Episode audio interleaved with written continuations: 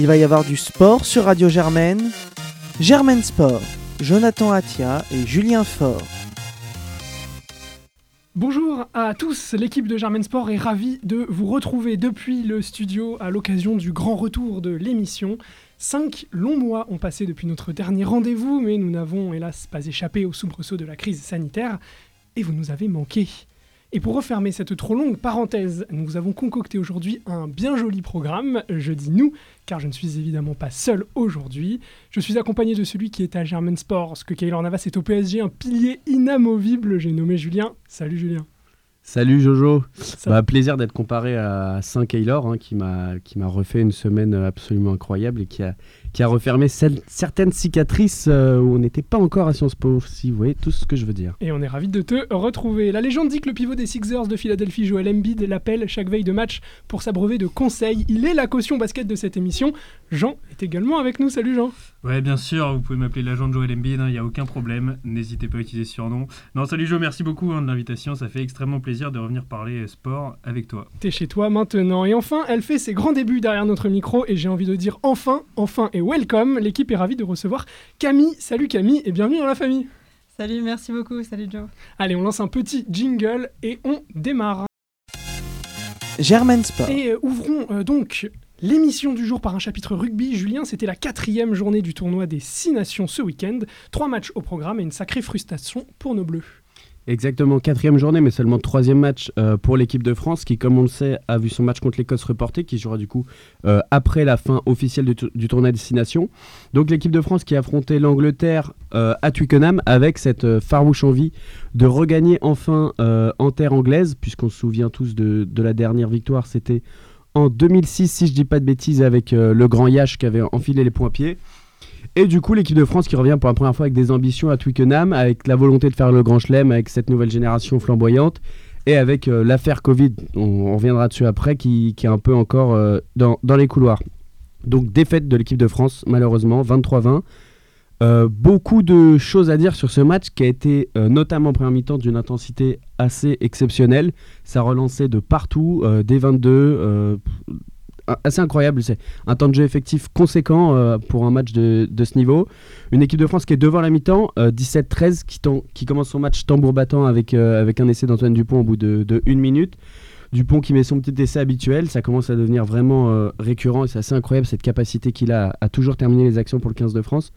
Réaction immédiate des Anglais, Watson qui marque 10 minutes après, après une énorme séquence de possession de je sais pas 6-7 minutes des Anglais. Euh, les Français qui sont un petit peu endormir après, qui sont menés 13 euh, à 7 et qui 13-10, euh, 13-10 puisqu'ils marquent aussi une pénalité, et qui passent à 17-10 avec une combinaison superbe, un lancement en touche directement pour Ficou. Ça se fait pas mal lancement dans le rugby de lancer en, troisième bloc. Ça fait Ficou, Dupont, Jalibert. Ça finit, ça finit sur Penaud. Donc l'équipe de France qui arrive en tête à la mi-temps, qui est bien dans son match.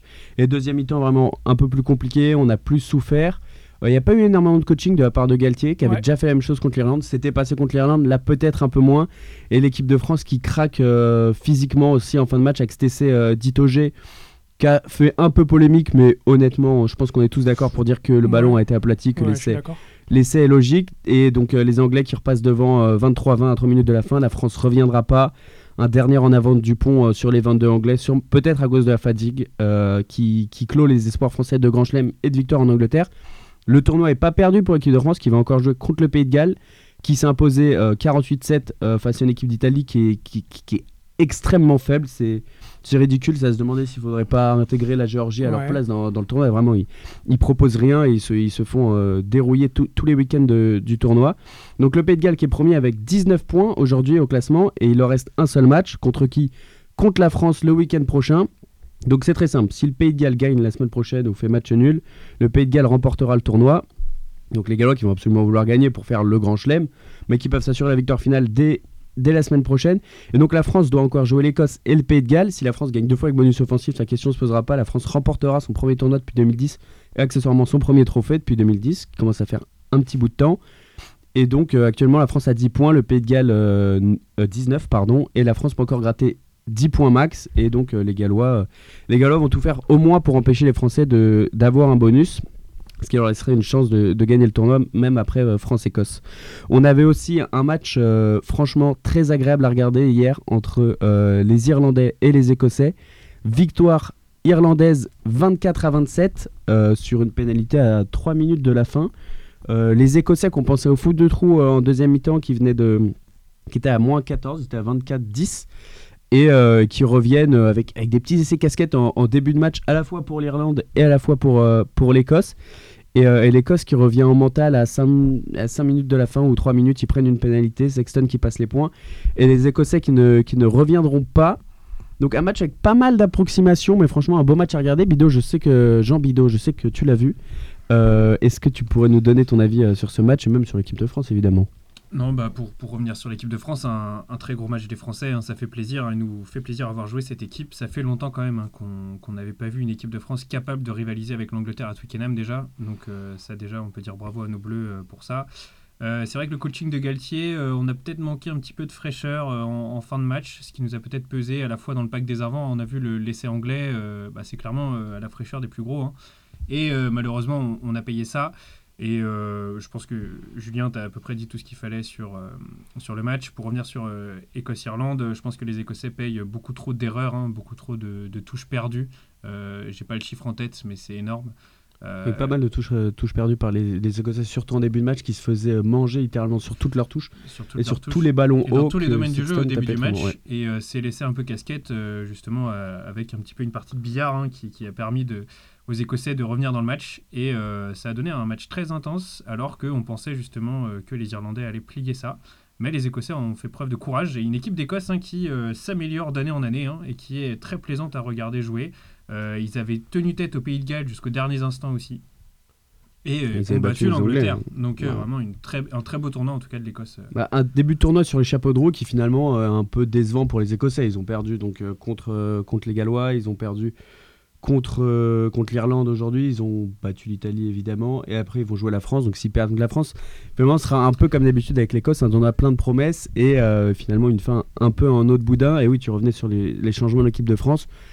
Il y a trois joueurs qui sont pas rentrés sur le banc français. Donc on a du, euh, Dupont qui a fait tout le match, donc Serein n'est pas rentré. Ntamak qui revenait pour la première fois dans le groupe depuis sa double fracture de la mâchoire, qui est pas rentré non plus. Et, et Jelonche qui est pas rentré alors qu'il aurait pu apporter vraiment du poids, de la puissance dans un match où la France en a un peu manqué sur la fin, mais euh, c'est pas une défaite encourageante parce que c'est des moches mots. Euh, ça se dit pas, mais, euh, mais c'était un bon match d'équipe de France. Justement, à propos de ce match, je me permets de me projeter maintenant sur la suite.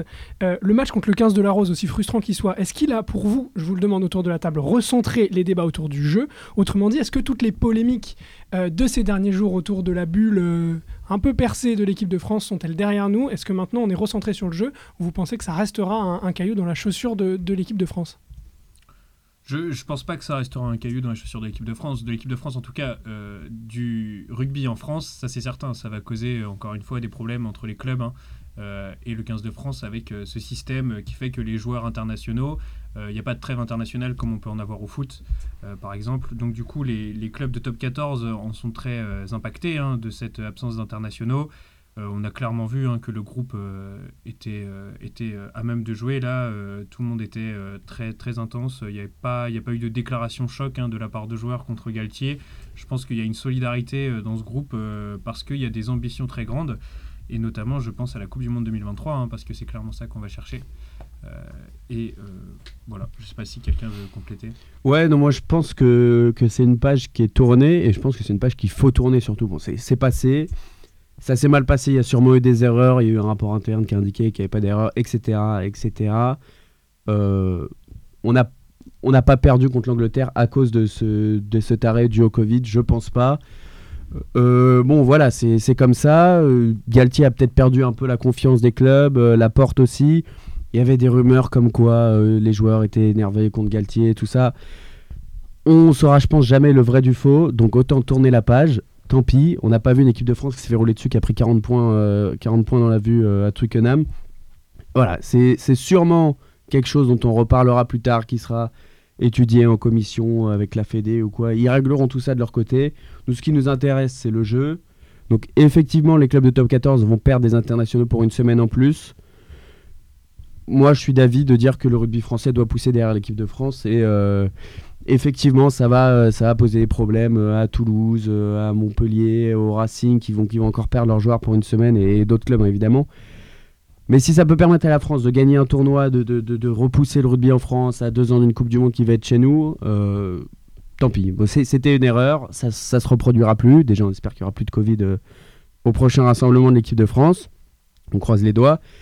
Mais ouais, moi je suis d'avis de tourner cette page. Voilà donc qui vient clore euh, l'épisode rugby. On passe des mains aux pieds pour évoquer le football. Et il y avait la Coupe d'Europe euh, la semaine passée, la victoire du PSG. On va euh, l'évoquer. Le PSG a tenu bon pour se retrouver en quart de finale. Hein. Le match nul obtenu au Parc des Princes par les hommes de Mauricio Pochettino permet aux derniers finalistes de se retrouver à nouveau dans le top 8. que retient-on sur ce match Préfère-t-on retenir la qualification et la victoire 5-2 sur les deux matchs du, du Paris Saint-Germain ou est-ce qu'on formule quelques inquiétudes quant à la prestation du match retour Jean par exemple? Moi, je pense que sortir le FC Barcelone d'une Coupe d'Europe, déjà, c'est une performance, il hein, faut, faut, pas l'oublier. Euh, c'est quand même assez français hein, de revenir sur les défauts. Je pense qu'il faut quand même dire que le PSG gagne 5-2 contre une des meilleures équipes du monde, hein, le Barça qui est revenu très fort. Euh, bien qu'il peut y avoir quelques polémiques sur l'arbitrage, etc., le PSG a tenu. PSG a tenu euh, contre ce Barça qui a vraiment euh, à chaque fois euh, est revenu avec des assauts persistants et c'est resté solide. Un Keylor Navas tout simplement impérial. et c'était un match très agréable à regarder en tant que spectateur, même si parfois notre cœur était pas loin de lâcher. Mais extrêmement intéressant comme match. Ce que montrent les Parisiens, ça donne du bon pour la suite de la Coupe d'Europe. Deux gros sont sortis, la Juve et le Barça. fort probable qu'un tirage pas nécessairement très, très facile soit là en quart, mais euh, ça donne du bon euh, pour le PSG, ça c'est sûr. Je rappelle que pour l'instant, Porto est qualifié, Porto qui a sorti Ronaldo et la Juventus de Turin. Euh, Dortmund également, hein, le génie à la lande qui est quasiment à lui tout seul, qualifie Dortmund contre le FC Séville. Et puis Liverpool qui se donne un peu d'air, c'est assez morose en, Angleterre pour eux, qui ont sorti Leipzig. Voilà donc les quatre premiers qualifiés, Paris. Paris a sa chance pour l'instant. Paris, et donc demain et mercredi, on aura donc le Manchester City qui a déjà gagné le match aller contre à Mönchengladbach, donc est en bonne posture. Le Real qui a gagné à Bergame, donc lui aussi en bonne posture pour, euh, pour se qualifier. Dans les autres matchs, je veux pas dire de bêtises. Il y a Chelsea Atletico. Mais il y a Chelsea, Atletico. A gagné 1-0 à l'extérieur. Exactement. et le Bayern qui a gagné 4-1 à la Lazio. Donc le Bayern, ça devrait être une formalité. Toujours aussi Je pense que Bayern City, euh, c'est une formalité. Le Real devrait se qualifier. Et euh, Chelsea Atletico, c'est le match le, plus indécis. Dans tous les cas, de toute façon, ce sera des quarts de finale de Ligue des Champions. Donc euh, ça sera des gros matchs à pas prendre à la légère et. Et à, jouer à, fond. Après, voilà, sur, sur ce huitième de finale, je pense qu'on est très sévère avec le Paris Saint-Germain qui, après, il faut le dire, on a été très très mauvais euh, mercredi dernier. On, a mal joué, on s'est bien repris en deuxième mi-temps, on a concédé beaucoup moins d'occasions. Et, euh, et Navas a fait un match absolument incroyable. Je trouve un peu dur de taper sur le PSG parce que c'est Navas qui les sauve. Enfin, jamais connu équipe de Ligue des Champions qui gagne avec un goal complètement bidon. La finale de Ligue des Champions l'année dernière, euh, Neuer sauve le, sauve le Bayern plusieurs fois. Je crois pas qu'on ait entendu autre chose que bravo Neuer, bravo le Bayern. Donc voilà, bon après voilà, on est en France, on est exigeant avec le PSG, il n'y a pas de souci. Euh, match aller assez incroyable, euh, une victoire 4-1. Euh, on n'attendait pas le PSG à ce niveau-là, un état d'esprit irréprochable. Un match retour beaucoup plus compliqué, des joueurs sûrement tétanisés un peu par l'enjeu. Il y a encore pas mal de joueurs qui étaient là en 2017. Il y avait Ratti, il y a Kurzawa, il y a Draxler, il y a Kim Pembe. Marquinhos. Marquinhos, voilà, donc c'est des joueurs qui avaient encore en souvenir ce qui s'est passé en 2017. Un partout, le PSG qualifié, ça fait 5-2 au total des deux matchs. Et on a, on, a, on a quand même vu que ce PSG, euh, même archi-dominé, euh, a eu des occasions en contre-attaque, aurait pu gagner le match à la fin. Mbappé a eu, a eu, une occasion monstrueuse. On a joué une double confrontation sans Neymar. Au retour, il n'y avait pas Moïskine. Il n'y aura pas Paredes au premier, match au quart aller. Euh, Di Maria a joué à peine 20 minutes. Je pense que c'est un, un, PSG qui est passé pas loin de la correctionnelle mercredi dernier. Navas, vraiment, sans ce pénalty arrêté à la mi-temps, c'est c'est bizarre, c'est bizarre et je pense qu'il y a une deuxième mi-temps où les joueurs du PSG ont, les genoux qui claquent. Mais, euh, mais voilà, le PSG s'est qualifié, le PSG a sûrement euh, enterré ses derniers démons. Enfin, sûrement. C'est ce que j'espère euh, personnellement et on verra si voilà, ils vont pouvoir retrouver un niveau, un niveau constant sur deux matchs, sur une confrontation aller-retour. Parce que vraiment, sur un seul match, le PSG est la meilleure équipe d'Europe depuis, depuis des années. le PSG bat, tout le monde tous les ans avec des champions, et une fois, et ça s'écroule au retour. Donc à voir, mais euh, moi je pense que c'est, il n'y a pas à s'inquiéter tout de suite pour le PSG. Il euh, faut prendre une qualification. Qui a joué contre un Barça qui était excellent euh, au match retour, un De Jong en défense centrale qui a, qui a rayonné. pauvre Samuel Umtiti qui va plus jouer avec le Barça, je pense tout de suite. Même quand Mingueza sort, c'est Firpo qui entre. C'est assez catastrophique pour, pour le bon dur, Samuel. même pour l'anglais là, les Français qui bon, l'anglais qui fait un mauvais match, enfin qui, qui, provoque un penalty. pas de chance, mais c'est un penalty quand même. Euh, bon, ouais, c'est pas ouf. Euh, Griezmann qui fait des tâches de l'ombre et qui se fait euh, détruire par Stoikov, donc ancienne légende du Barça, qui dit que le Barça joue à 10 contre 11 quand il est sur le terrain et qu'il ferait mieux de partir. C'est très sévère, je trouve, pour, pour Griezmann, mais voilà, il n'est pas dans un bon environnement au Barça. C'est sévère, et, le plan de jeu mis en place par le Barça aurait pu très bien marcher. Hein. C'est juste qu'on a vu un Avas impérial, et comme disait Julien, le Barça marque son penalty c'est un autre match euh, au retour des vestiaires. Hein. ça, c'est clair et net. On descend d'un niveau hein, de l'Europe à l'Hexagone et à la Ligue des Talents, notre cher euh, Ligue 1. Le top 4 n'a pas gagné euh, ce week-end, c'est assez rare pour être souligné. On commence par le match nul de l'Olympique lyonnais en ouverture de cette 29e journée. Les Lyonnais qui ont ramené un point en toute, toute fin de match à Reims. De, dans le choc de cette journée, Monaco et Lille font match nul 0-0. Bon point ramené à Louis II par les Lillois. Et Surtout quand on voit les, tous les résultats au final. Absolument, absolument. Et puis, et puis hier, et surprise, le euh, PSG battu à domicile contre le FC Nantes. On l'avait pas vu venir celle-là. On l'avait pas vu venir et on l'avait pas vu venir surtout euh, à la fin de la première mi-temps. Le PSG qui est devant, qui joue pas bien mais qui a pas mal d'occasions finalement. La fond qui fait un grand match et euh, tout se décompose en, deuxième mi-temps, des buts sur des erreurs assez grosses. Mbappé qui fait une passe en retrait qui est intercepté. Le deuxième, il suffit d'un point d'appui au milieu de terrain pour que ça parte en profondeur. Ils avaient déjà eu très chaud en première mi-temps. Karim Abed, l'arbitre, qui siffle pas un penalty pour Nantes alors que je pense que tout le monde était d'accord pour dire qu'il y avait penalty. Donc le PSG, bah, c'est le PSG qu'on voit tous les ans finalement, qui fait une bonne perf en Europe, en championnat, et qui euh, trois jours après s'écroule. Septième défaite quand même. Hein Septième défaite, c'est énorme. Euh, c'était la 30e journée, si je dis pas. C'était la 29e journée. Euh, sept défaites, ça fait beaucoup. Un match sur quatre quasiment de perdu. c'est trop. Encore une défaite au Parc des Princes. Là, c'est dimanche soir, 21h, au Parc contre Nantes, qui est 18e le PSG n'a pas le droit. C'est une, faute professionnelle hier soir de perdre, même s'il n'y a pas tous les leaders. Euh, il y avait quand même Mbappé, euh, Di Maria, Icardi, Verratti, Paredes qui rentre, euh, Icardi qui est rentré aussi. Il y, avait une équipe bien meilleure que celle du FC Nantes. Et Nantes a, géré parfaitement son, plan de jeu, a gagné. Et tant pis pour Paris. Paris qui a, a priori eu des, on sait pas, il s'est passé quelque chose avec Di Maria et Marquinhos hier. On sait qu'ils ont été cambriolés. On sait pas trop si ça a impacté la deuxième mi-temps des joueurs ou pas, mais ils avaient qu'à être à 2-0 à la mi-temps. Et il n'y aurait pas eu de souci parce que Navas les sauve encore euh, plusieurs fois euh, en première mi-temps et en deuxième, je crois aussi. Euh, donc voilà, tant, pis pour Paris qui fait, un faux pas alors qu'il pouvait prendre la tête du championnat. C'est l'occasion de plus jamais la lâcher. Et finalement, le nul de Lille à Monaco qui était exprimé comme un bon nul, une satisfaction par Lille alors qu'ils pouvaient perdre quand même la première place, ce que je trouvais un peu dommage de leur part. Finalement, c'est un, un, bon point et ils ont pris un point à Paris. Donc Paris aura encore les cartes en main, tout comme Lyon et Lille. Mais Paris va jouer Lyon et Lille, c'est ça qui va faire la différence. Donc euh, semaine prochaine, c'est match contre, contre Lyon et, deux semaines après, ça sera contre Lille. Euh, les deux au parc et à Lyon. Euh, Lille, ça sera au parc et Lyon sera, sera au parc OL. donc à voir, mais Lyon aussi qui se fait peur, qui égalise dernière seconde avec Cadévéré qu'on contre Reims, c'est pas c'est une faute aussi de la part des Lyonnais, je pense. Dans un sprint final comme ça, il n'y a, plus, y a plus le droit à l'erreur. Et la, euh, la prestation n'était pas euh, digne d'un d'un candidat au, titre euh, ce, ce, vendredi. À noter également pour finir sur cette 29e journée, les victoires de Jorge Sampaoli et de l'Olympique de Marseille hein, sur Brest, 3 buts à 1, et la victoire de Bruno Genesio et du Stade Rennais 1-0 sur Strasbourg. On, on l'a brièvement évoqué, mais au classement, Lille reste en tête avec 63 points. Le Paris Saint-Germain et l'Olympique lyonnais complètent le podium, 60 points chacun. Paris est deuxième ayant une meilleure différence de but que les Lyonnais et Monaco est quatrième avec 56 points. Euh, notons enfin pour terminer la page foot que l'équipe de France jouera bientôt ses premiers matchs euh, de l'année 2021. Liste de Didier Deschamps ce jeudi 18 mars. Pour rappel, la France euh, recevra l'Ukraine hein, dans le cadre des qualifications pour la Coupe du Monde 2022. Ce sera le mercredi 24 mars. Ils iront ensuite se déplacer au Kazakhstan le 28 mars, c'est un dimanche. Et puis iront en Bosnie-Herzégovine le 31 mars. Encore pas mal de choses à discuter là-dessus. Hein. Au niveau des joueurs, je pense qu'il y a un petit duel entre Rabiot et Ndombele, pourquoi pas, pour être sélectionné. Qui revient fort avec Tottenham. Hein. On parle beau, et alors que Rabiot c'est un peu plus dur, même s'il a marqué deux buts là récemment avec la Juve, il est un peu plus dans le dur. Et euh, Théo Hernandez, dont on parle de plus en plus, donc le frère de Lucas, qui joue très très bien avec Milan. Un Milan qui est en difficulté, qui a encore perdu hier contre Naples, qui est en train de totalement craquer en Italie. Et euh, l'Inter est très bien parti pour gagner le titre. Mais on, va aussi parler Covid avec l'équipe de France très prochainement, parce que Rudy Garcia a déjà annoncé que si ses joueurs devaient avoir 7 jours de quarantaine euh, après, après être allé en équipe de France ou avant, il voudrait pas lâcher ses internationaux.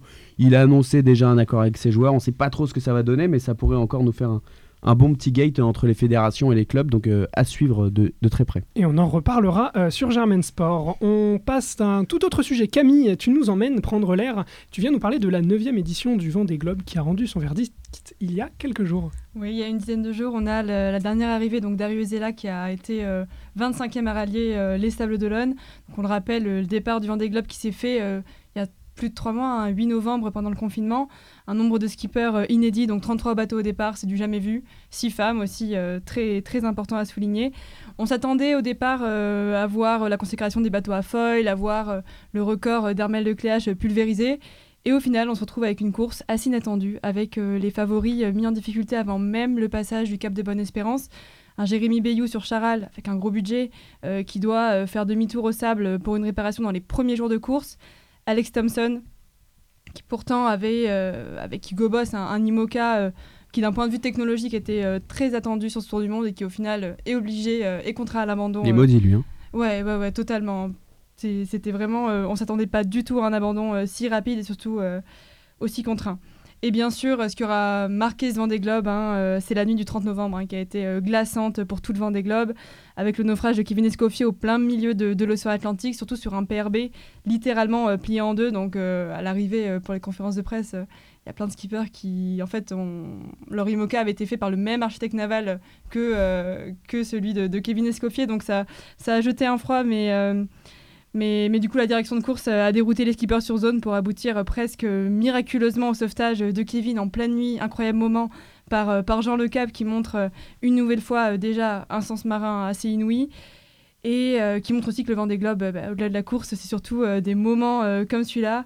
On se rend compte à la fois de la difficulté des conditions, de l'isolement des skippers aussi sur certaines zones, et surtout du formidable esprit qui entre, entre les navigateurs sur ces épreuves en fait, de course au large qui sont en fait, les skippers sont des hommes avant d'être compétiteurs, euh, c'est sûr. Ils sont aussi barjots. Oui, au, passage. Mais ce sauvetage aussi fait que confirmer. Euh, fait que confirmer la légende de, Jean Le Cam, euh, qui, on le rappelle, lors du Vendée Globe de 2008, avait été lui-même sauvé par un skipper de PRB, Vincent Rio. Donc l'édition a été remportée par notre cher Yannick Bestaven, hein, qui est une très très belle surprise sur ce Vendée Globe. Jusqu'au dernier jour de course, suspense inédit, hein, c'est vraiment du jamais vu sur la remontée de l'Atlantique, euh, après le, passage du Cap Horn, on a une densité en termes de proximité des skippers qui est juste énorme. C'est-à-dire que les dix premiers sont très très très proches, alors qu'en général, enfin sur les autres éditions, euh, après le passage du Horn, on sait plus ou moins quel va être le trio de tête. Euh, et là, avec les conditions météo qui ont, qui, ont, cessé de, changer, on a un top 5 qui a fait, qui a fait que bouger jusqu'au dernier moment. Et il y a même eu des rebondissements à quelques milles de l'arrivée. Boris Herman qui percute un chalut euh, alors qu'il est sur le point d'arriver euh, en troisième position euh, au sable. Donc on voit que voilà, tout s'est joué à quelques heures. Sur un tour du monde, c'est vraiment rien. Et on ne savait pas du tout qui de Charlie Dalin ou de Yannick Bestaven allait remporter cette édition. Donc ce qu'on le rappelle avec, avec le sauvetage de Kevin Escoffier, on avait des temps de bonification. Donc qui ont beaucoup joué, beaucoup joué sur le classement au final. Donc euh, Charlie Dalin, premier franchir la ligne, mais deuxième, place euh, au final. Donc euh, très très belle édition. Hein. Je ne sais pas si vous avez un peu suivi. Mais... à, noter aussi ouais, la très bonne gestion de, de l'orga qui a finalement, ils ont rajouté des heures de, de, bonification et tout le monde a été d'accord. Enfin, c'est très bien passé. C'était assez, assez génial à voir. À l'intérieur de la course, ça n'a pas été remis en cause parce que vraiment, quand on voit l'émotion que ça a été pour eux, le sauvetage de Kevin Escoffier, c'est quelque chose qui est, qui est, assez juste, qui d'ailleurs euh, permet, euh, bah, jusqu'à l'arrivée de Jean, Jean Le Cam, du coup, qui lui a, bénéficié du plus grand temps de bonification, euh, d'inverser, enfin, d'avoir un classement totalement bouleversé euh, jusqu'au dernier moment. Donc au final, le record en termes de temps n'a pas été battu, le record d'Amel de Clash n'a pas été battu, mais on peut quand même noter des choses très importantes de cette édition, c'est que un taux d'abandon de plus en plus faible, donc qui marque aussi de la part de la direction de course et de la part des architectes navals euh, une des meilleures performances. Donc en général, on a à peu près la moitié de l'effectif qui abandonne. Là, on a 25 bateaux sur 33 qui rentrent au port. Euh, même si, euh, voilà, on l'a dit tout à l'heure, hein, l'abandon a privé la course euh, de ses favoris, de Thompson, mais aussi euh, abandon déchirant de Samantha Davis euh, ou d'Isabelle Yoshke, euh, même si ensuite elles ont continué euh, hors course. Et ça a permis aussi de révéler des marins qu'on n'attendait pas, comme Louis Burton, typiquement, qui lui, pour le coup, a fait le tour du monde des problèmes pendant ce Vendée Globe et qui arrive euh, au final en troisième euh, position. Et enfin, très très beau record de Clarisse Kramer, hein, qui bat le record euh, d'Hélène MacArthur. euh, Plus de 20 ans, hein, le record. Exactement. Exactement, et surtout qu'on l'a qu'on l'attendait pas quoi. Une très belle perte. Que- comment il s'appelle celui, euh, celui qui a qu'une seule main aussi là parce que- ouais, euh, exa- Damien, non, il est sur Apicide, Damien Ouais. Séguin, pardon. ouais, euh, incroyable cette histoire. que le- le- Incroyable. Le, Le septième. le mec, euh, en plus d'avoir une seule main, va s'infliger euh, deux mois autour, autour du monde sur un Ouais, avec des bateau. très beaux titres tout seul. du côté paralympique. Il avait fou, déjà, il, menait, il menait le jeu déjà euh, du côté paralympique, mais là c'était un peu une première expérience pour lui euh, en course au large et très beau modèle aussi. Voilà, c'est il y a de, de grandes leçons à retenir de cette édition. Jean, euh. Jean Le Cam qui révèle euh, après être arrivé que Ouais. ça fait euh, quelque chose comme trois semaines qu'il a l'avant de son Ouais, bateau qui est mort, qu'il a plus de protection et qu'il a dit à personne que juste à chaque fois qu'il allait je sais pas lever une voile au bout de son bateau il était à deux doigts de mourir. C'est fou, le, mec a intéressant, 60, 60 ouais. balais, il fait ça. euh. très intéressant les conférences de presse parce qu'on se enfin on voit qu'il y a plein de skippers en fait qui révèlent pas les, les problèmes qu'ils ont sur leur bateau pour des questions stratégiques mais alors à ce point-là euh, Jean Le Cam euh, qui Oui. en fait avait la coque fendue seulement euh, Le gars était juste en pendant danger des permanent. mois quoi. et voilà après on le voit avec le recul une fois qu'on le sait quand on regarde les vacations qu'il a faites on voit son visage se dégrader on voit qu'il est fatigué on... et on voit son soulagement surtout à l'arrivée magnifique moment euh, de Ouais, super, Le il y a Cam plein de photos, elles sont incroyables. Le- elles le- sont le, Cam, tellement t'as envie d'aller faire la fête avec lui euh, juste pour le célébrer, ce gars, tellement il est, il est incroyable. Exactement, donc ouais, voilà, Jean Le Cam qui a eu une course euh, très difficile, très éprouvante et qui pourtant euh, ne, ne dit pas non peut-être à, à une autre participation. Quoi. Donc, Ah, dans, ah, dans Pourquoi 4 ans, arrêter 2024. Exactement, à dans Pourquoi ans, arrêter ouais. Fou. Merci euh, Camille. On va passer au, au basket maintenant, puisque on est à peu près, euh, arrête-moi si je me trompe Jean, à la moitié de la saison, hein, puisqu'il y a eu le All-Star euh, très récemment, un petit peu ennuyant d'ailleurs, on va pas se le cacher, s'il n'y avait pas eu Damien Lillard et Stephen Curry pour nous faire un petit concours de 3 points improvisés euh, au milieu du, des parquets. Que retirer de cette première partie de, saison NBA, les tops, les flops, et, et comment on se projette sur cette saison, Jean? Alors que retirer euh, de cette première saison, c'est déjà un, grand bravo à la NBA hein, d'avoir réussi à, maintenir euh, son championnat, euh, ce qui n'est pas forcément simple vu la situation sanitaire actuelle, notamment aux États-Unis. Ils ont quand même réussi à avoir un système qui néanmoins va probablement poser des, problèmes en fin de saison, avec par exemple des équipes qui ont été euh, terrassées par le Covid. On peut penser aux Wizards, aux Spurs, qui ont loupé beaucoup de Memphis. matchs. Memphis également, qui vont se retrouver avec beaucoup de matchs à rattraper. hein, euh, donc euh, ça, ce sera à surveiller quand même, hein, voir s'il ne va pas y avoir quelques levées de boucliers euh, contre du coup ce système. Sinon, que retenir, n'est qu'un un très bon début de, de- de saison de, de Philadelphie. Les Brooklyn Nets qui commencent à devenir très très dangereux, avec notamment l'arrivée de Blake Griffin en plus. Euh, un Utah Jazz très satisfaisant, avec un notre Rudy national qui fait une saison euh, assez incroyable. Très gros match hier d'ailleurs de Gobert. Très grand match hier, un record en carrière, 28 rebonds, record de, euh, de franchise. Et c'est pas. je pense qu'on peut préciser hein, qu'un certain Karl Malone a joué au, au Utah Jazz, hein, donc euh, avoir un record Qui de dépasse franchise. pas n'importe qui. Exactement, il dépasse pas n'importe qui, Rudy Gobert, euh, bien que la presse ne lui fait pas forcément une, une très bonne image, que ce soit notamment aux États-Unis. Euh, sinon, euh, les, les Lakers toujours présents, hein, on va avoir vraiment une, une post-season, je pense, extrêmement très, euh, très, très intéressante. Et pour revenir sur le All-Star Game, bah, la NBA de toute manière voulait l'organiser. Les joueurs n'étaient pas nécessairement hyper favorables pour des raisons sanitaires. hein. Euh, mais malheureusement, le système qui avait très bien marché hein, pour faire hommage à Kobe euh, l'année dernière avec euh, cette, cette histoire de carton pour Mhm. gagner de l'argent caritatif qui, était, qui nous a donné un All-Star Game de folie l'année dernière où ça s'est joué aux dernières secondes avec les joueurs qui crient sur des calls All-Star Games, ce qu'on n'a jamais vu dans l'histoire. Ouais, c'était incroyable l'année dernière. C'était- incroyable. pas un match de playoff, mais dans, dans l'idée, c'était quasiment pareil. Les, les joueurs voulaient pas perdre ce match. Les joueurs ne voulaient pas perdre Alors et que c'était cette année, incroyable c'était de voir les cirque. 10 meilleurs joueurs du monde jouer sur un parquet et se donner en intensité sur un quatrième carton. C'était incroyable. Comment on explique que cette année ça n'ait pas marché? Est-ce que l'absence de public joue? Est-ce que L'absence de public joue. Je pense qu'il y a Le aussi- déroulement du match aussi fait qu'il y a eu, il y a eu déroulement un écart trop gros avant le dernier carton. Qui est en gros le dernier carton. euh, au début du dernier carton, on rajoute 24 points euh, au score de la dernière équipe virtuellement. Et il faut atteindre ce score-là pour gagner le match. Mhm. Sauf que là, il y avait un écart abyssal et il fallait que l'autre équipe euh, rattrape 20 points plus remettre 20 points après. C'était vu- terminé. Et oui, je pense le- pas de public, pas, pas trop de d'intérêt. Même les Brown James, Kyrie, Irving, je sais pas s'il a arraché un sourire de la soirée. Non, euh, et, quand, même les Brown James, LeBron a joué euh, 12 minutes, Ouais, C'est ça, ils sont LeBron posés- avait dit avant, il s'était positionné un peu contre la NBA quand même en disant euh, je vois pas l'intérêt de ce All-Star Game. Pas n'importe quoi, LeBron qui dit ça. euh, C'est ça. Donc, euh, un, un intérêt clairement financier hein, de la part de la NBA. euh, ils, ils ne s'en sont pas cachés, hein, avec des grosses pertes hein, quand même à déplorer, euh, que ce soit avec la crise qu'il y a pu avoir en Chine déjà l'année dernière, dont les effets sont toujours ressentir, et bien naturellement le Covid. Mais sinon, un début de saison très intéressant. À l'Est, quelques surprises quand même. les Charlotte Hornets, 6 de conférence, les Knicks, 7 on les attendait pas du tout ici. les Knicks, c'est incroyable. Les Knicks, assez incroyable. Euh, et euh, sinon, euh, pour, pour revenir à l'Ouest, quelques, quelques surprises également. hein, les San Antonio Spurs, hein, qu'on n'attendait pas forcément si haut. Phoenix deuxième. de- Est-ce que c'est une Phoenix surprise ou est-ce que Alors, euh, c'est l'effet Chris Paul, hein. ça, il n'y a, pas- y a pas à dire. tout le monde, euh, il y a 4-5 ans, critiquait énormément son contrat, le fait que les Rockets n'arrivaient pas à l'utiliser. L'année dernière, au Thunder, il fait revivre cette équipe. Lui, lui font vivre les playoffs, tout simplement incroyable, vu l'effectif des Thunder au début de la saison. Et là, les Suns, euh, vraiment une équipe assez incroyable. Et ce trio, euh, Ayton, Booker et, Paul, qui commence à faire frissonner un peu. Mm, et avec, avec des assets à côté qui sont très bons. Il y a Michael Bridges qui est un excellent en free and c'est-à-dire que en attaque, il a un rôle plutôt de, de, ma- de score à 3 points et en défense, il défend très très fort. Il est dans la discussion pour les, les 5 meilleurs défenseurs de, de la saison. Jake Crowder aussi qui est arrivé cette année, qui apporte une expérience folle. Donc tout va, tout va bien à Phoenix. Moment, ils ont un bilan de 25-12. C'est- Tout va bien à Phoenix. excellent. Et euh, vraiment, tout, tout se tient dans un mouchoir de, poche, de poche, hein, pardon, que ce soit euh, pour les quatre premières places euh, à l'ouest, c'est pareil à l'est. Euh, donc ça va être extrêmement intéressant euh, cette fin de saison. Et aussi la, la nomination du MVP, du Deepoy. On a des, des joueurs qui commencent à se positionner. Hein. Embiid, Jokic, euh, James, qui je pense ça va être le trio final. hein, pour, on parle pas mal d'Arden. Hein. Qui pourrait, qui pourrait, ils sont à 26-13 et euh, Je pense. qui dit qu'ils vont pas perdre que 5 matchs jusqu'à la fin de la saison, les Nets là. Ils- C'est ils fort ont- probable. On en parlait je- justement avec Jean hier. Ils ont peut-être l'armada offensive la plus impressionnante de ces 10-15 dernières années. Là, c'est, c'est, c'est, c'est effrayant vraiment. Et- euh, et- Personne ne veut les jouer euh, nulle part en playoff. à ce propos l'arrivée de Blake Griffin, est-ce que c'est trop Est-ce que c'est la cerise sur le gâteau Est-ce que les... est-ce que c'est dangereux finalement d'amasser autant de All-Star ou anciens All-Star dans une même équipe? Non, je suis pas, je suis pas sûr que ce soit je dangereux. pense pas hein, du tout que ce soit dangereux. Euh, je pense que déjà ce trio a montré que c'était incroyable. Griffin sait très bien qu'il ne vient pas là pour être euh, la star, mais il vient là globalement plus pour lui peut-être chercher un, un challenge sportif. C'est ce qu'il a dit d'ailleurs, important Et sa bague, ouais. Et sa bague.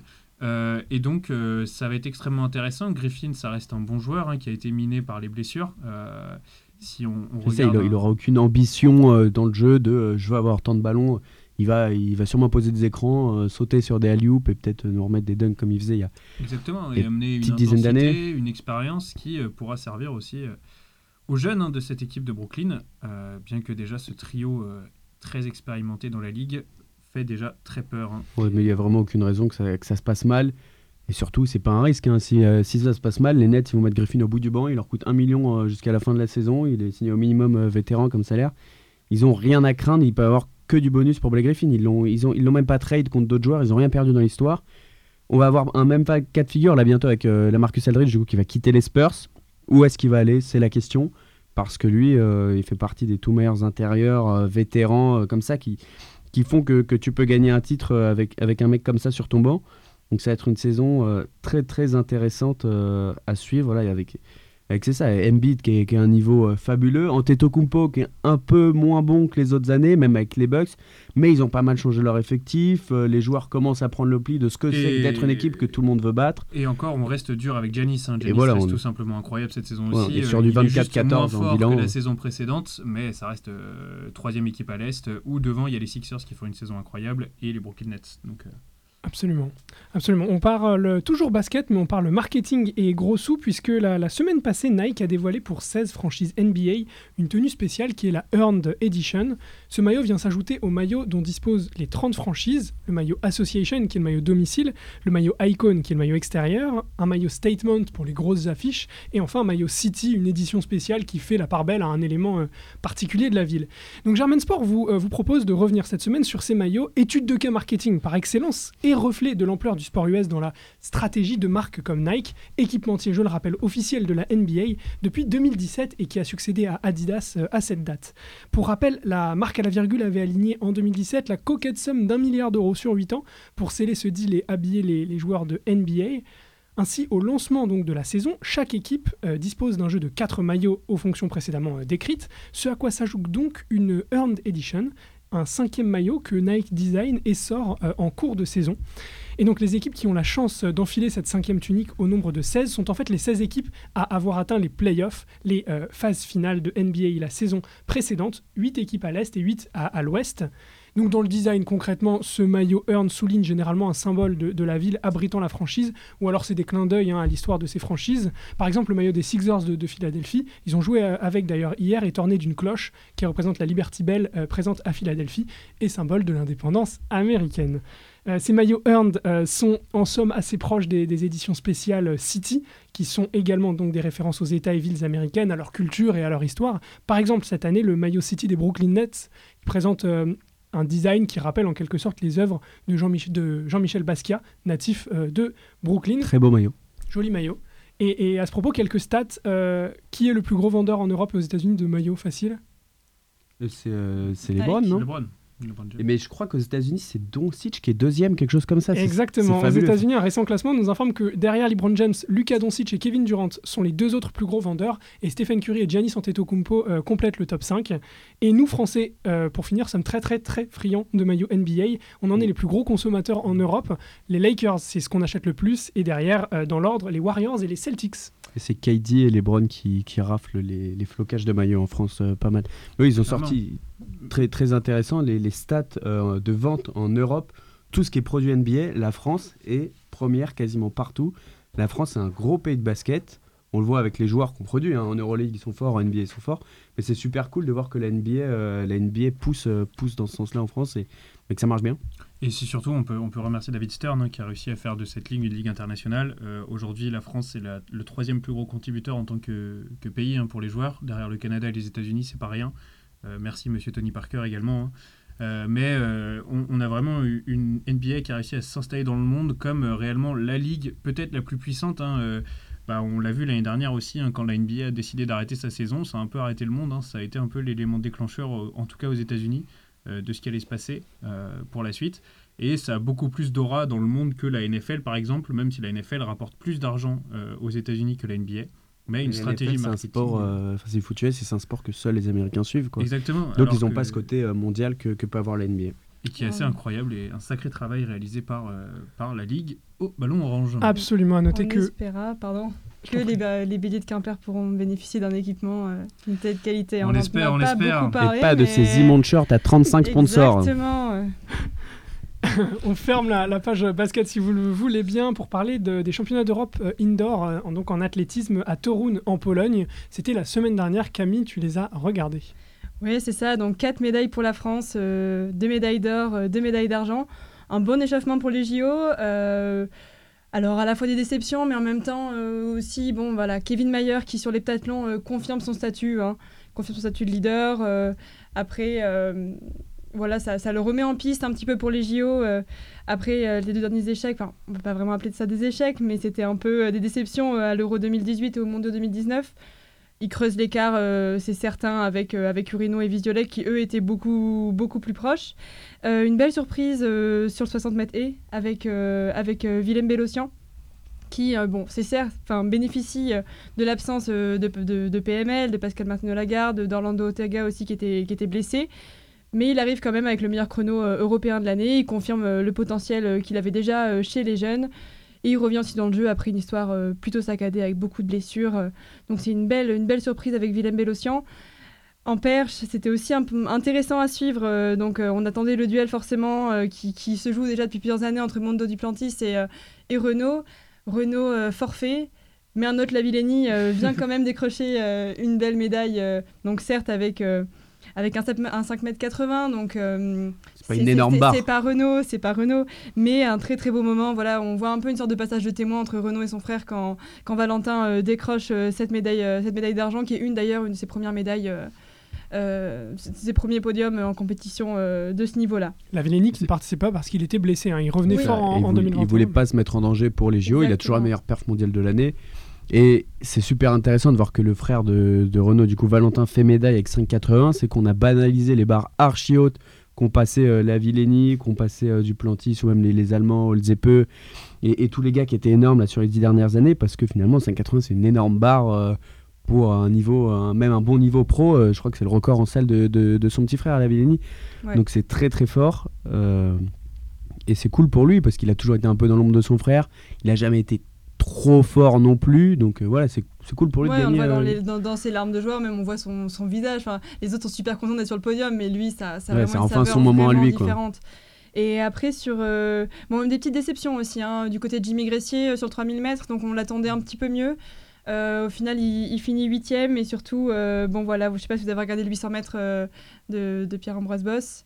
Bon voilà, on attend qu'il arrive à un meilleur niveau.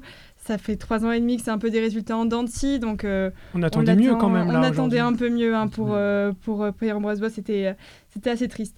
Du côté des femmes, euh, superbe course d'Alice Finot, qui décroche d'ailleurs la première médaille euh, du championnat pour la France, médaille d'argent. Euh, vraiment, je vous conseille de le re-regarder. C'est dire qu'elle est dans les dernières places sur les premiers tours. Le son de cloche euh, retentit pour le dernier tour. Et là, elle, elle décroche tout, quoi. elle donne tout. Et, et une très très belle, très, très belle deuxième place. euh, de Flora Gay. Ouais, ouais, ouais, non, non, vraiment, euh, c'est des, courses comme ça qui. Qui, qui peuvent lancer une carrière. Ouais, Oui, c'est ça, et qui donnent envie de regarder un peu plus de demi-fond. Voilà, il n'y a pas que le sprint euh, dans l'athlé, euh, les épreuves combinées aussi, euh, très très beau. Donc voilà, ça, ça, ça lance un peu la dynamique pour, euh, pour les JO. La France n'a pas été ridicule et il faut juste que, que voilà, notre, notre Jimmy Gressier et Pierre-Ambroise Boss euh, se motivent un petit peu. Et sur les. Eh, juste, est-ce que tu sais s'il y avait Choubenkov et Baskou? Qui font partie aussi du Gotha euh, Je Non sais pas, non, je sais pas. Parce que je sais même pas si Choubenkov va pouvoir participer au jeu ou si ça va être encore sous bannière de la fédération internationale, parce que du coup il est russe, il est suspendu, mais qui est lui aussi euh, qui va être un des favoris pour le titre à, à Tokyo s'il est présent. Justement, tu parles euh, Jeux Olympiques. Je te propose qu'on parle un peu handball, euh, par exemple avec Jean. Jean, la France n'est plus experte, mais elle verra quand même l'Olympe. On verra l'Olympe, euh, on, on l'espère après un, un beau championnat, euh, un beau championnat qu'ils ont réalisé nos bleus quand même. hein, euh, C'était un tournoi de qualification olympique, on le rappelle. Ouais, c'est ça. Mais euh, donc après le, le- le championnat d'Europe, hein, si je dis pas de bêtises, qu'ils ont quand même bien, bien réussi, hein, demi-finale euh, où, où on a perdu euh, face à un, un très beau Danemark, si je dis pas de bêtises. Je ne me rappelle plus. Mais en tout cas, on fait un beau championnat d'Europe. On ne nous attendait pas Non, forcément on sûr. perd pas contre le Danemark parce qu'on affronte le Danemark en place de 3. Mais je sais plus qui on joue en demi-finale, je te retrouve ça. Bah, très bien. Merci, mon cher Julien. Euh, et ouais, on, on- on a pu. hein, euh, On perd contre la Suède. on perd contre la Suède. Voilà, merci. On se euh, fait balader d'ailleurs. 32-26. Exactement, malheureusement. Euh, mais en tout cas, ouais, c'est c'est cool de voir nos Bleus euh, se qualifier quand même euh, aux Jeux Olympiques. hein. on va pouvoir un peu vibrer cet été. Euh, avec euh, une défaite contre le Portugal hein, qui vient un peu ternir euh, quand même ce bilan de, de deux victoires. euh, C'est pas qui- là, on est qualifié. On est Un qualifié. TQO, il y a un seul objectif. hein. Il Exactement. n'y a pas de beau jeu, il n'y a rien. il y a une qualif. Exactement, on perd d'un but en plus contre le Portugal, donc pas non plus catastrophique, euh, mais on se qualifie avec euh, eh bien, un- une nouvelle Olympiade pour notre cher Michael Guigou, euh, qui semble donc inarrêtable, Qui a été très bon au championnat d'Europe encore. qui a été très bon encore une fois sur les championnats d'Europe, euh, et qui vraiment euh, Qui est va capitaine de cette équipe. Inscrire un petit peu plus. trait d'union avec, euh, Exactement. avec la nouvelle génération. Mm, On qui espère va que- inscrire son nom dans la légende encore un peu plus euh, du handball français. On espère que Nicolas Karabatic sera rétabli pour lui aussi ajouter une cinquième Qui olympique. s'entraîne dur, de, qui s'est qui fait une rupture des ligaments croisés. Bon, ça remonte un peu du coup, mais pour ceux qui ne savent pas, c'est pour ça qu'il qu'il est absent en ce moment en équipe de France. Parce qu'il revient des croisés. À noter que c'est une super performance. hein. La victoire du Portugal n'est pas anodine du tout hier. Ce sera la première participation du Portugal euh, en handball aux Jeux Olympiques. Euh, donc euh, ils sont allés chercher cette victoire héroïque. Certes, la France est qualifiée avec la défaite, mais avec la victoire, le, le Portugal verra aussi Tokyo en 2021, ce qui n'est pas neutre. Et donc, les Croates qui ne vont pas aller à Tokyo. Ça veut dire aussi. Et je crois qu'il y avait que deux places. hein. Et ça, et ça c'est fort parce que les Croates, c'est quand même une nation historique du handball qui, euh, qui voilà, qui a un, un- handball aujourd'hui qui, qui change, qui, qui évolue. Donc l'Algérie, c'est pas qualifié pour les JO, mais euh, l'Algérie est une belle équipe en ce moment. Euh, donc euh, on a des nouveaux pays qui, qui apparaissent un peu sur la planète handball à, à droite à gauche et, c'est sympa à suivre. Et on peut revenir sur le Portugal, ce, ce bel hommage quand même rendu par les Portugais à Alfredo Quintana, hein, le gardien de handball portugais qui est mort malheureusement le mois dernier à 32 ans euh, après un arrêt cardiaque en plein entraînement et ce qui a probablement un petit peu motivé hein, les, les Portugais pour euh, aller gratter cette qualification olympique et on a vu l'émotion énorme hein, des Portugais probablement euh, agrémenté de, de cet euh, élément extra sportif hein, qui vient euh, d'autant plus embellir cette qualification. Attends, j'ai juste corrigé parce qu'on a dit une belle bêtise, c'était championnat du monde. de Championnat du monde. C'est pour ça que j'ai parlé de l'Algérie, ça m'a fait tilter. Je me suis dit, qu'est-ce que faisait l'Algérie au championnat d'Europe? Exactement. On a parlé rugby, on a parlé foot, un peu Vendée Globe, basket, handball, athlétisme. Il nous reste un peu de cyclisme euh, à évoquer. Des cols à franchir, un maillot jaune et des rebondissements. Cette semaine nous a offert un petit avant-goût de Tour de France et d'été puisque c'était le Paris-Nice, le fameux Paris-Nice. Et Primoz Roglic doit se dire qu'il a décidément une malédiction avec la France. Après s'être fait, on s'en souvient, ravir le maillot jaune par Tadej Pogacar lors du dernier euh, Tour de France, hein, lors de l'ultime étape, le Slovène de la Jumbo-Visma a rivalisé de malchance hier et a vu à nouveau la victoire lui passer sous le nez. Le scénario, le scénario est à peu près le même hein, que lors du dernier Tour de France. Roglic concrètement surdomine l'épreuve. Il en a gagné 3 d'étapes cette semaine. Il était maillot jaune et littéralement mort de faim. En témoigne son succès de samedi où il ne laisse aucune chance, où il ne fait aucun cadeau. Lui, ce qu'il veut, c'est des bouquets. Mais hier, Il a eu raison, il y a eu une fausse polémique, je trouve. euh, Il a l'occasion de gagner une étape, il a gagné. Il y a bien l'argent en jeu quand même. Mais évidemment, Les gens ils disent, oui, il va se mettre la Bahreïn Merida à dos jusqu'à la fin de saison. bien sûr, parce tu que gagnes de l'argent quand tu gagnes une étape, t'es t'es là pour ça, c'est ton Mais taf. parce euh. qu'on était habitué à, une époque à des contadors des Lance Armstrong qui laissaient la victoire Ouais, parce qui qu'ils avaient suffisamment d'avance ouais. et donc qui, qui, qui donnaient un petit peu leur quart d'heure de gloire à des coureurs du peloton.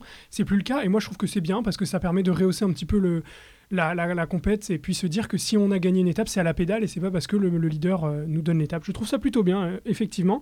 Et donc pour en revenir à, à- à la course, hier Roglic a chuté deux fois en descente, un exercice qu'il redoute avant malheureusement de craquer, malheureusement pour lui, à 25 km de l'arrivée. Malheureusement pour lui, heureusement pour un Allemand, Maximilian Scharmann, l'Allemand de la Bora Hansgrohe, qui en profite pour s'adjuger donc la deuxième euh, année consécutive de la course du soleil. hein, C'est fou ça, hein Il devient le premier coureur depuis Vinokourov euh, en début de siècle à s'offrir un doublé sur, euh, sur Paris-Nice. Pas trop Bah, Je mal pour préfère que ce soit, soit lui que Vinokourov, du coup, qui sont un peu dans les, dans les bouquins d'histoire actuellement. Exactement. Vous avez vu la course autour de la table? Euh, moi, je, je regardais un peu tout le temps des résumés euh, d'étapes et tout, tout ce bazar. Vlasov, là, qui est, qui est meilleur jeune du coup et qui finit deuxième au général, c'est très fort. Et un classement un peu, un peu étonnant. On n'a pas tous les gros favoris qui sont euh, en haut du classement. Euh, on a Isaguirre qui est, qui est troisième. Du coup, Astana qui pose deux coureurs sur, le, sur le podium. Euh, Tige Bennett qui fait 5 pour les gros noms. Guillaume Martin qui fait 6, c'est intéressant. Petite déception pour euh, David Godu qui est même pas dans le, dans le top 30 alors qu'il arrivait avec des bonnes ambitions. Et pour la FDJ en général, parce que Demar arrivait aussi avec des grosses ambitions sur les sprints, il n'a pas gagné. euh, il a perdu. La première étape finit deuxième et c'est de l'étape où il était, il était le plus proche. Après, il a perdu des, des gars dans son train à cause de chutes, et- etc. Mais du coup, très très cool à suivre ce Paris-Nice. euh, un peu de folie. Et puis, évidemment, en cyclisme, comment ne pas dire un mot de la très jolie course italienne qui se déroule depuis euh, mercredi et jusqu'à mardi 16 mars, la Tirreno Adriatico. Hier, numéro exceptionnel de MVP, Mathieu Van Der Poel, euh, qui s'impose après un rush époustouflant de plus de 50 km en tête de la course. C'est déjà, sa deuxième victoire euh, sur l'épreuve et c'était assez impressionnant. On a une très très belle course. Hein. Tadej Pogacar qui reste leader course. de cette course. Leader renforcé en plus après, avec l'étape d'hier où il a grappillé quelques secondes sur Wood Van Aert qui est en Étape train incroyable Ouais, hier, sous la pluie, sous le vent, avec des problèmes techniques. Van Der Poel qui part à 51 bornes de l'arrivée tout seul, alors qu'il était déjà dans le groupe des favoris. Non, c'est une, une étape superbe, une très très belle course qui, qui fait un peu penser à des classiques parfois sur le, Mm. format, le format de la course. Ouais, mais ça Et grimpe. Po- Et Pogacar, ouais, voilà, qui, qui- qui est premier, qui hier fait une grosse étape, qui a fait une, une étape de montagne de... Il y a deux jours euh, monstrueuse, il tape des records qui n'ont pas été faits, qui n'ont pas été faits depuis Pantani ou, ou, de, ou Froome, pardon, Froome, enfin sur des montées euh, du coup à un niveau euh, énorme.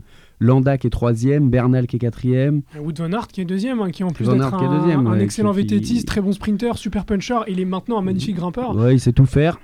Ça promet pour euh, un potentiel Tour de France si tout ce Ouais, petit monde est aligné. Bon après c'est un avis perso, mais si Van Aert est classé au général sur le Tour de France, ça m'embête un peu. C'est pas, on peut être très bon, hein, mais est-ce qu'on peut gagner euh, toutes les étapes tout le temps? Je suis pas super sûr de ça. Mais bon, on verra, on verra plus tard euh, Ouais, ce qui, ce qui adviendra. Mais après, si, si c'est comme ça et que c'est bien, euh, c'est top. Bien sûr, et c'est avec, euh, avec le vélo qu'on va clore ces 52 minutes sportives. J'espère que vous avez passé un bon moment autour de la table. Bah, c'est très beau, tu vois. 51 km pour Van Der Poel, 52 minutes pour nous pour la reprise, c'est c'est très cool. C'était super, vraiment très très sympa de, de reparler sport avec vous, en espérant une actualité sportive riche encore hein, dans les semaines à venir. Absolument, merci Camille d'être venue. J'espère que la première était, Merci était sympa. beaucoup. Tu reviens quand tu veux. Merci. Jean, tu sais que tu es habitué. Et pas tu- dans 4 ans pour le Vendée Globe. hein. Je Non, ne sera plus pas. là. hein. Il y, a- il y a la Coupe de l'Amérique entre temps. Ah, des joyaux qui a des bateaux, donc il voulait pas monter une Team France pour euh, la Coupe de l'Amérique. Sans- France. il en est où de son projet là? Très compliqué à Team France parce qu'il n'y a, pas- il y a pas de sponsor en fait. Euh, on veut pas... Et les, les entreprises françaises vont un peu euh, plutôt investir euh, du côté des États-Unis, donc euh, Comme on dit, on peut attendre encore un petit peu. Exactement. Julien, le mot de la fin. Bah, merci à Jo pour, euh, pour ce Gilbert Bribois que tu nous fais euh, comme d'habitude. On se retrouve euh, très vite parce qu'on va commencer à avoir des grosses grosses actus et là les, les matchs qui comptent, euh, les tournois qui comptent un peu, un peu dans tous les sports. Donc euh, plaisir de revenir et euh, on espère que vous allez bien, bien aimer cette émission. Bonne semaine à tous. Ciao Ciao. Germaine Sport.